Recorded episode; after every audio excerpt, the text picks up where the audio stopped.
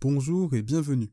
Vous écoutez un nouvel épisode de l'Overcut RF1, podcast dédié à la Formule 1, et je vous souhaite une bonne écoute.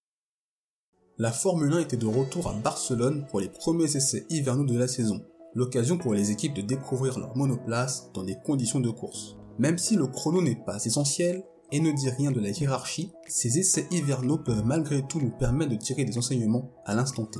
Alors concrètement, que pouvons-nous tirer comme enseignement sur ces monoplaces 2022 et quel bilan pour les écuries?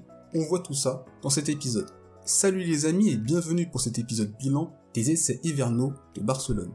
Avant d'évoquer les essais qui ont lieu cette semaine, je pense qu'il est intéressant d'expliquer le rôle de ces essais hivernaux en Formule 1 et pourquoi ils sont importants en vue d'être performants durant cette saison. Ces essais permettent aux équipes de tester leur monoplace, de voir comment elles se comportent en piste.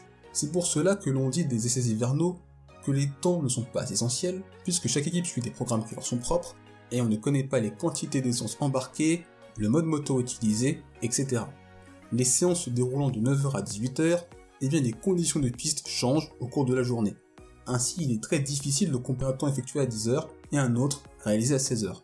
En plus, ces essais de Barcelone n'étant pas diffusés, on ne sait pas si un pilote fait une erreur sur un tour, s'il ralentit volontairement dans son tour rapide, et on ne sait pas comment la monoplace réagit. Par exemple s'il y a du sous-virage, du sur-virage, ou que la voiture est inconduisible, puisqu'on n'a ni des caméras embarquées, ni des caméras braquées avec précision sur les monoplaces durant leur tour. Donc les chronos ne sont pas les premières choses que l'on va analyser. Pour tester leur monoplace, les équipes ont donc besoin d'enchaîner les kilomètres, et ce sera mon critère numéro 1 pour juger chaque écurie sur le déroulé de ses essais. En effet, plus on roule, et plus on engrange d'informations et de données sur la voiture, et avec des voitures complètement différentes de celles de l'an dernier, rouler est encore plus important que par le passé. Les équipes ont notamment utilisé de la peinture de visualisation. Cette peinture permet aux équipes d'analyser le flux d'air qui circule tout autour de la voiture. Les écuries peuvent donc savoir si l'air circule comme c'était prévu lors de leurs essais en soufflerie et en CFD. Et c'est très important car la façon dont l'air circule autour de la voiture a un impact sur l'appui et la traînée du F1. L'appui, c'est ce qui plaque la monoplace au sol, permet d'être rapide en virage, et la traînée, c'est une force qui vous freine en ligne droite. L'utilisation de cette peinture c'est une sorte d'essence soufflerie dans le monde réel, de même que l'utilisation de ces grilles de capteurs qui permettent aussi d'analyser le flux d'air tout autour de la voiture. Ainsi, les équipes pourront mieux corréler la piste et la soufflerie, de même que la piste et le simulateur. Autrement dit, en enchaînant les tours en piste, ils pourront à l'avenir rendre leur soufflerie et leur simulateur plus proches de la réalité, ce qui fait que par conséquent, lorsqu'ils testeront des solutions techniques en soufflerie, il y aura plus de chances que si ces solutions marchent en soufflerie, eh bien elles marcheront en piste. Les pilotes qui s'entraîneront sur les simulateurs seront mieux préparés du fait d'un simulateur plus proche de ce que ressentent les pilotes en réalité. Si la soufflerie et la piste étaient déjà bien corrélées avant le début des essais, de même que le simulateur et la piste, cela donnera un avantage à ces équipes car elles sont dans la bonne direction et elles développeront mieux leur voiture et plus rapidement. On va maintenant se focaliser sur le ressenti des pilotes au sujet de ces nouvelles F1. D'ailleurs, n'hésitez pas à regarder ou écouter le dernier épisode que j'ai fait où j'analyse et explique en détail cette nouvelle réglementation 2022. En effet, il est important de voir si ces voitures 2022 répondent au premier objectif fixé par la Formule 1, c'est-à-dire permettre aux pilotes de mieux se suivre en piste. Sur ce point-là, le retour des pilotes est globalement positif. Max Verstappen indiquait qu'il est légèrement plus facile de rester derrière les autres voitures, au moins vous ne ressentez pas une soudaine perte d'appui qui entraîne beaucoup de survirage ou de sous-virage. Carlos Sainz, quant à lui, disait Je peux vous dire que j'ai déjà ressenti des différences assez évidentes déjà, et je suis relativement positif à ce sujet. Je suis optimiste sur le fait que ça va dans la bonne direction. Alexander Albon partage d'ailleurs cet optimisme. J'ai fait quelques tours derrière Gasly et le sentiment initial est bon. J'ai été surpris de voir à quel point je pouvais rester proche dans le deuxième et troisième virage. Je sous-conduisais presque parce que je m'attendais à pire, mais le sentiment initial est positif. Et enfin, Charles Leclerc ajoutait c'est plutôt intéressant. De 3 secondes à 1 seconde derrière une voiture, on peut suivre plus facilement. Puis d'une seconde à 5 dixièmes, je dirais que c'est similaire au feeling que j'avais l'an dernier. Et de 5 dixièmes à très près de la voiture devant, c'est bien mieux que l'an dernier. Donc c'est bien, c'est intéressant. Ça semble bien pour le moment. Bien sûr, les monoplaces n'ont pas roulé à fond, mais le fait que les pilotes sentent déjà une réelle amélioration est quelque chose de très positif, et cela montre, et ce sera confirmé à Bahreïn, que ce nouveau règlement dans la pratique, semble fonctionner. La contrepartie, c'est que le phénomène d'aspiration s'atténue puisque ces nouvelles voitures génèrent moins de dortières sur les voitures suiveuses. Et ça a d'ailleurs été confirmé par George Russell qui disait Je pense qu'il est plus facile de suivre, mais l'effet d'aspiration a lui été fortement réduit. Nous pouvons suivre de plus près, mais d'après ce que nous avons constaté, l'aspiration est beaucoup moins efficace. Attendons de voir si cela se confirme. Je me suis retrouvé derrière Lando avec un écart équivalent à une ou deux voitures et je ne le rattrapais pas en ligne droite, ce qui est quelque peu inquiétant. Je trouve très intéressant de vous partager le ressenti des pilotes sur les nouvelles monoplaces et cela permet de se rendre compte à l'heure actuelle de l'efficacité ou non de ce nouveau règlement et pour le moment c'est plutôt positif.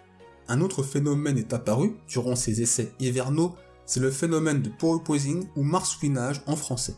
Depuis cette année, c'est l'effet de sol qui est responsable de l'appui global de la monoplace. En effet, ce sont deux tunnels Venturi qui se trouvent sous la monoplace et où l'air va s'engouffrer. Cela va créer un effet de succion, c'est-à-dire que la différence de pression qu'il y a entre le dessous et le dessus de la monoplace va générer une force physique qui plaque la voiture au sol, l'appui. Pour maximiser l'effet de sol, la voiture doit donc être le plus proche possible du sol, mais pas trop non plus pour éviter le marsouinage. Sur des pistes où il y a des bosses ou en bout de ligne droite, quand les voitures s'affaissent naturellement du fait de l'appui, eh bien la distance entre les tunnels Venturi et le sol se réduit à un tel point qu'il va y avoir un décrochage aérodynamique du fait que moins d'air circule dans les tunnels Venturi. C'est-à-dire qu'il y a une perte d'appui qui va faire remonter la monoplace et une fois relevé, l'air va pouvoir de nouveau s'engouffrer. L'appui revient et la voiture se rabaisse. Ce phénomène est cyclique et on l'a surtout observé au bout de la ligne droite, avant le premier virage du circuit de Barcelone. Il faut ajouter à cela que les pneus 18 pouces se déforment beaucoup moins qu'auparavant du fait de leur rigidité. Les suspensions sont simplifiées et doivent être plus rigides pour que l'effet de sol soit le plus efficace possible et éviter un plus grand affaissement de la monoplace. La conséquence est que si l'arrière de la monoplace s'affaisse trop, c'est la voiture qui prend tout et donc rebondit. Les équipes doivent trouver des solutions pour résoudre le porpoising et ce n'est pas simple puisqu'on pourrait vouloir rehausser la voiture, mais le problème est que cela réduit l'effet de sol et donc la performance. Les ingénieurs doivent donc trouver un équilibre et les équipes qui y parviendront auront clairement un avantage sur la concurrence en début de saison. Les pilotes ont également ressenti très nettement la hausse du poids de leur monoplace. Elles sont en effet 43 kg plus lourdes et les pilotes le ressentent surtout dans les virages lents. Sébastien Vettel disait d'ailleurs que dans ces virages, la voiture se comporte comme un camion. Et enfin la visibilité réduite, et ça a été confirmé par les pilotes, en effet les pneus 18 pouces sont plus gros et en plus il y a l'ailette au-dessus des pneus avant. Ça réduit donc le champ de vision des pilotes qui vont devoir s'adapter et cela pourrait créer des surprises, notamment sur les circuits urbains. Après avoir étudié d'un point de vue général ces premiers essais, on passe maintenant au bilan par écurie. L'équipe qui a le plus impressionné, à la fois les observateurs mais aussi ses adversaires, eh bien c'est la Scuderia Ferrari. Avec cette nouvelle réglementation, l'écurie italienne se sait attendue. C'est une opportunité en or pour redevenir une des meilleures équipes du plateau et en plus, Ferrari a bénéficié du fait de sa catastrophique saison 2020 de bien plus d'essais en soufflerie et en CFD que Mercedes et Red Bull. Peut-être que cela paye aujourd'hui, mais c'est bien trop tôt pour le dire, même si sur les dernières saisons, Ferrari ne donnait pas une telle impression durant les essais de pré-saison. En effet, c'est l'écurie qui a effectué le plus de tours, 438. Carlos Sainz est le pilote qui a le plus roulé durant cette semaine avec 236 tours. Il n'y a pas eu de problème de fiabilité et Ferrari a pu suivre correctement son programme et la monoplace semble être rapide. Avec ces voitures à découvrir à la fois pour les pilotes et les ingénieurs dans les conditions du réel, faire le plus de tours possible est essentiel. C'est donc un excellent début pour l'équipe de Maranello. La deuxième équipe ayant fait la plus bonne impression, eh bien c'est McLaren. C'est la troisième équipe ayant le plus roulé avec 364 tours. Daniel Ricciardo est le deuxième pilote au nombre de tours effectués puisqu'il en a réalisé 219. Pour l'écurie britannique, ces essais se sont globalement bien passés et les pilotes sont satisfaits de leur monoplace. Norris est d'ailleurs l'auteur du quatrième chrono de ces essais. D'ailleurs, et c'est peut-être une façon de mettre la pression, mais George Russell juge que les McLaren et les Ferrari sont à l'heure actuelle devant on en saura peut-être davantage à Bahreïn, et encore puisque les impressions données par les équipes pourraient évoluer là-bas. Je pense quand même qu'il est impossible d'établir à l'heure actuelle une hiérarchie claire. Je voulais maintenant parler de Williams. Depuis quelques années, l'écurie Williams remonte la pente doucement mais sûrement, et je trouve que l'écurie britannique a passé une bonne première semaine sans accroc. Quand on se rappelle qu'en 2019, elle n'avait pas participé aux premiers essais de Barcelone, les progrès de l'équipe depuis sont positifs. Lors de ces essais, c'est la cinquième écurie la plus productive en piste, avec notamment 346 tours, tout proche de McLaren. Cela va leur permettre de bien travailler sur les données collectées pour développer leur monoplace d'ici Bahreïn. Les flèches d'argent, quant à elles, ont réalisé une bonne première semaine. Même si cela n'est pas représentatif, les deux pilotes ont réalisé les chronos les plus rapides de la semaine avec Lewis Hamilton premier, juste devant George Russell. Et c'est la deuxième équipe en termes de roulage puisque Mercedes a réalisé 392 tours. Ça a donc été une semaine productive pour l'écurie allemande, sans problème apparent. Et vu comment l'équipe travaille et est performante depuis 8 ans, il n'y a pas de doute que les données collectées sur cette semaine seront bien analysées et exploitées par les flèches d'argent. La rivale en 2021 de Mercedes, Red Bull, a également passé une bonne première semaine.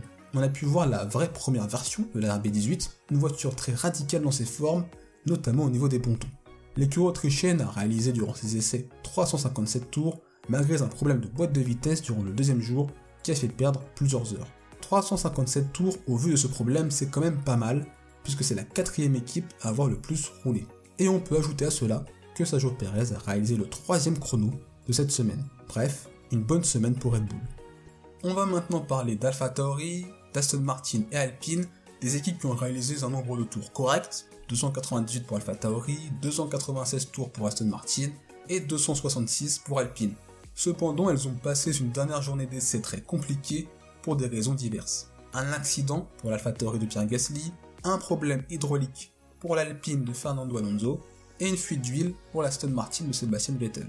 Ces problèmes ont eu pour conséquence que des pilotes ont vu leur roulage être fortement diminué, comme par exemple Yuki Tsunoda qui a réalisé 121 tours. C'est le plus faible nombre de tours si on exclut les deux équipes que je vais évoquer dans quelques instants. Lance Stroll c'est à peine mieux avec 122 tours et Esteban Ocon a effectué 124 tours. C'est du temps de perdu qui sera difficile à combler, mais ce n'est pas non plus la fin du monde pour ces trois écuries. Et enfin, deux équipes ont réalisé des essais hivernaux très compliqués avec énormément de problèmes de fiabilité sur la monoplace. Il s'agit de Haas et d'Alfa Romeo. Ce sont les équipes qui ont le moins roulé durant ces essais. 175 tours pour Alfa Romeo et 160 pour Haas. Guan a réalisé 112 tours, Mick Schumacher 89, Nikita Mazepin 71 et Valtteri Bottas 54. C'est très très loin des 236 tours de Carlos Sainz. Bien sûr, cela ne veut pas dire qu'Alfa Romeo et Haas seront forcément fond gris cette saison, mais ce n'est clairement pas une préparation optimale pour ces deux équipes et cela va donc retarder le processus de compréhension de la voiture ainsi que son développement. Et vous, qu'avez-vous pensé de ces essais hivernaux à Barcelone? Quels sont pour vous les tops et flops à cet instant T? Si ce bilan vous a plu, n'hésitez pas à le liker, à le partager, puisque cela donne de la force au projet Lovercut RF1, ça permet de faire grandir ce projet et de faire en sorte que cet épisode soit accessible au plus grand nombre. N'hésitez pas à partager votre avis en commentaire et sur les réseaux sociaux, à la fois sur Instagram, Twitter et Facebook. Il suffit juste de taper Lovercut RF1 et vous nous trouverez. On se retrouve les amis pour un prochain épisode. D'ici là, portez-vous bien. Je vous souhaite le meilleur. Salut. Merci d'avoir écouté cet épisode. S'il vous a plu, n'hésitez pas à vous abonner au podcast de Lovercut RF1 ainsi qu'à la chaîne YouTube c'est une façon de soutenir le projet et également de ne pas manquer les prochains épisodes. N'hésitez pas également à partager cet épisode à vos proches. On se retrouve les amis très bientôt. D'ici là, portez-vous bien, je vous souhaite le meilleur. Salut